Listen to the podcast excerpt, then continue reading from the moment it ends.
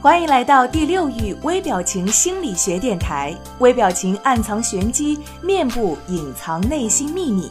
每个人都会有不同的表情，或一颦一笑，或目光游离。这些细微的表情之后，隐藏着什么样的秘密呢？第六域微表情电台教你怎样看穿他人心理轨迹和玄机，快速的提升情商、魅力、影响力，收获人生的幸福与成功。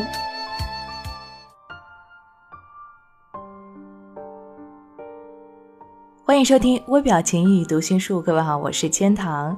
在今天的这期节目当中，千堂要告诉大家如何更好的应对自己的愤怒。关于你是怎么认识愤怒这种情绪的呢？愤怒作为一种激烈的，甚至通常被认为是负面的情绪，在一些人的常识当中被贴上了不理性、具有破坏性的标签。愤怒会打乱我们逻辑思考的节奏，是人际关系的杀手。然而，我们对愤怒的认识呢，其实并不应该啊，只停留在这样片面的程度。那么，愤怒这种情绪有什么样的独特作用呢？有人说，有修养的人是不会愤怒的。其实，这种说法并不恰当。愤怒作为我们最基本的情绪之一，它有独特的存在的价值。愤怒是一种能量很强的作用于保护自己的情绪，在我们的利益或者是安危受到威胁的时候，我们就会愤怒，这就是我们受到侵害时最直接和最真实的反应。如果没有愤怒，我们便无法在关系当中建立健康的边界。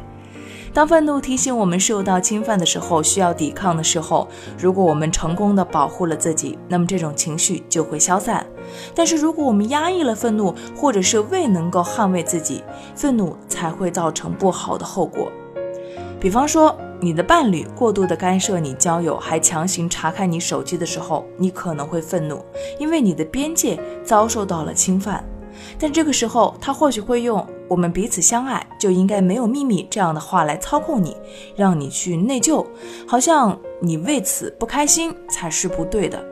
但是呢，你的愤怒却又是最真实的声音，提醒着你要正视你的情绪，保护自己，认真对待这件让你愤怒的事情。那么，如何更好的应对自己的愤怒呢？首先呢，千堂想要告诉大家的是。我们之所以会排斥像愤怒这样的负面情绪，主要是因为觉得这样的负面情绪会破坏自己在他人眼中的形象，被过分强调乐观主义和正能量的价值观绑架。但是事实上，悲观和乐观只是人们在面对人生的不可预测性时所采取的不同的动机取向，他们其实各有优势，没有好坏之分。那么，我们该如何恰当的应对愤怒的情绪呢？第一，认识到什么样的事情尤其容易让自己感到愤怒，这些可能就是自己认为不可侵犯的底线，可以在日常与他人的沟通当中，自我坚定的表达意识可能受到的伤害和肯定自己的情绪感受，并做出应对。第二，想象和内心孩子对话。想象一下，如果一个孩子和你深陷同样的情绪当中，而你需要去帮助他，那么你会怎样去宽慰他呢？给他什么样的建议呢？你不会鄙视、无视或者是责怪那个孩子，你会认真的倾听，耐心的开导。比如，当孩子因为自己最好的朋友怀疑自己而去愤怒的时候，你可能会先表示理解，建议他不要在愤怒的当下做出冲动的决定，会陪他一起梳理这件事情的起因经过，看这件事情是否可以得到完美的解决，愤怒要如何去进行消散。然后呢，你需要以同样的方式去对待经受负面情绪的自己。第三，在沟通的时候选择正确的表达方式。善意并不意味着不表达愤怒，而是要选择正确的表达愤怒的方式。你呢，可以直接向对方投枪，也可以解释为什么你受伤和愤怒，而后者才是更加友好的、适合当代人的友好的交流方式。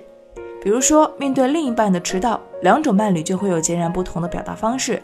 灾难型会说：“你迟到了，到底怎么回事儿？跟你妈妈一样。”成功型则会说，指出你迟到的问题，我也感觉很不好，而且我知道那其实并不是你的错，但是你又一次迟到，确实让我很恼火。第四，注意不应该去压抑或者是否认愤怒。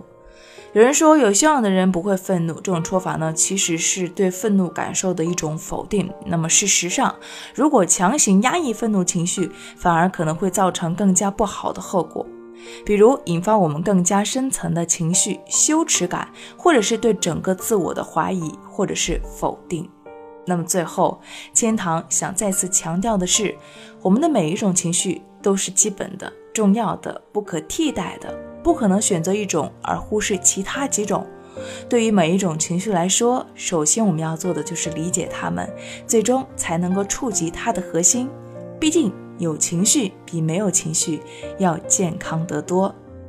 虽然说这期的节目可能有点长，但是其中表达的意思，千堂希望能够给你们产生一个非常深远的意义。面对真实的自己，才能够享受更好的生活。